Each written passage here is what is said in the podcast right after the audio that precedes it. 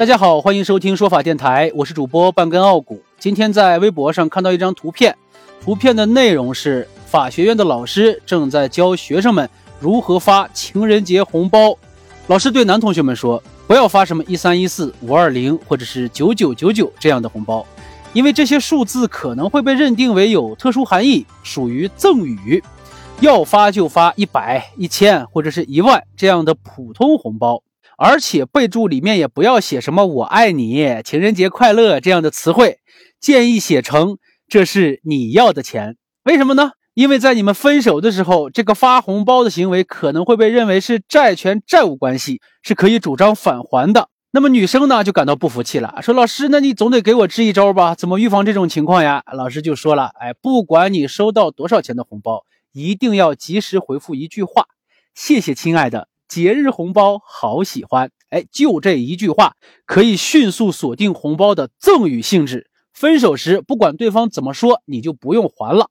哎呦，这个老师为了让学生们学会赠与这个内容，也是拼老命了啊。然后呢，底下有几条热评，咱们来看一看啊。有一个评论是这么说的：所以不要娶律师，不要嫁律师，拜托，律师是一个非常好的职业，好不好？就说咱在谈恋爱的时候最愁什么？是不是最愁不讲理？能干律师的人都是讲理的人，特别是女律师啊！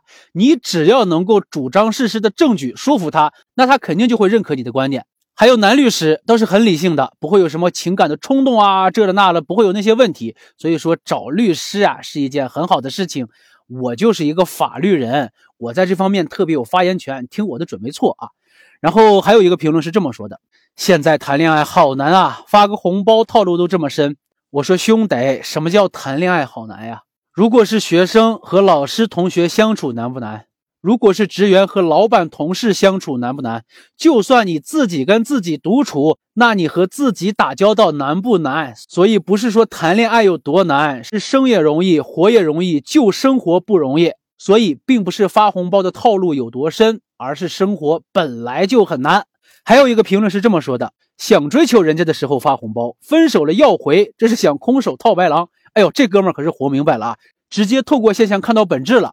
那话说回来啊，这个情侣之间互相发红包，最终这个关键点就落在了是不是赠与这个上面。那啥是个赠与呢？其实就两层意思。第一层意思是赠与人将自己的财产无偿赠与给受赠人；第二重意思呢，就是受赠人表示接受这个赠与。说白了就是个合同。双方意思表示一致、真实，最终就达成了这么一个合同。举个例子吧，话说李狗蛋到王富贵家做客，一进门，哎呀，金碧辉煌呀，地上是金丝铺砖，顶上是水晶吊灯，一眼看过去，眼睛都快晃瞎了。然后呢，这李狗蛋看见王富贵的桌子上摆着一颗鸽子蛋，哎，这可不是普通的鸽子蛋啊，这颗鸽子蛋是钻石。哎呀，这个李狗蛋就非常震撼呀，过去就拿起这颗鸽子蛋抚摸，哎呀，就像摸到了刘翠花的小手，那简直是冰雕玉琢的感觉呀，爱不释手。这王富贵一看自己的好兄弟这么喜欢这颗鸽子蛋，说得来着，你拿走吧。这李狗蛋不信呀，这王富贵二话没说，回身哗就拉开了身后的暗门。李狗蛋定睛一看，这暗室里边满满的一暗是钻石，他这颗鸽子蛋根本就算不上什么。那李狗蛋这回心安理得了，说了：“您真送我吗？”王富贵说：“那当然是送你的了，咱们好兄弟，鸽子蛋算什么呀？拿走，拿走。嘿，这个就是赠与。王富贵自愿无偿的把这颗鸽子蛋给了李狗蛋，李狗蛋呢也表示接受，那么这个赠与合同它就成立了。哎，那各位在情人节发红包的时候，想不想玩一下这个套路呢？可别说是我教你的啊！感谢收听说法电台，我是主播半根傲骨，今天是情人节。”谷歌在这里祝福各位有情人终成眷属，没有情人的元宵快乐。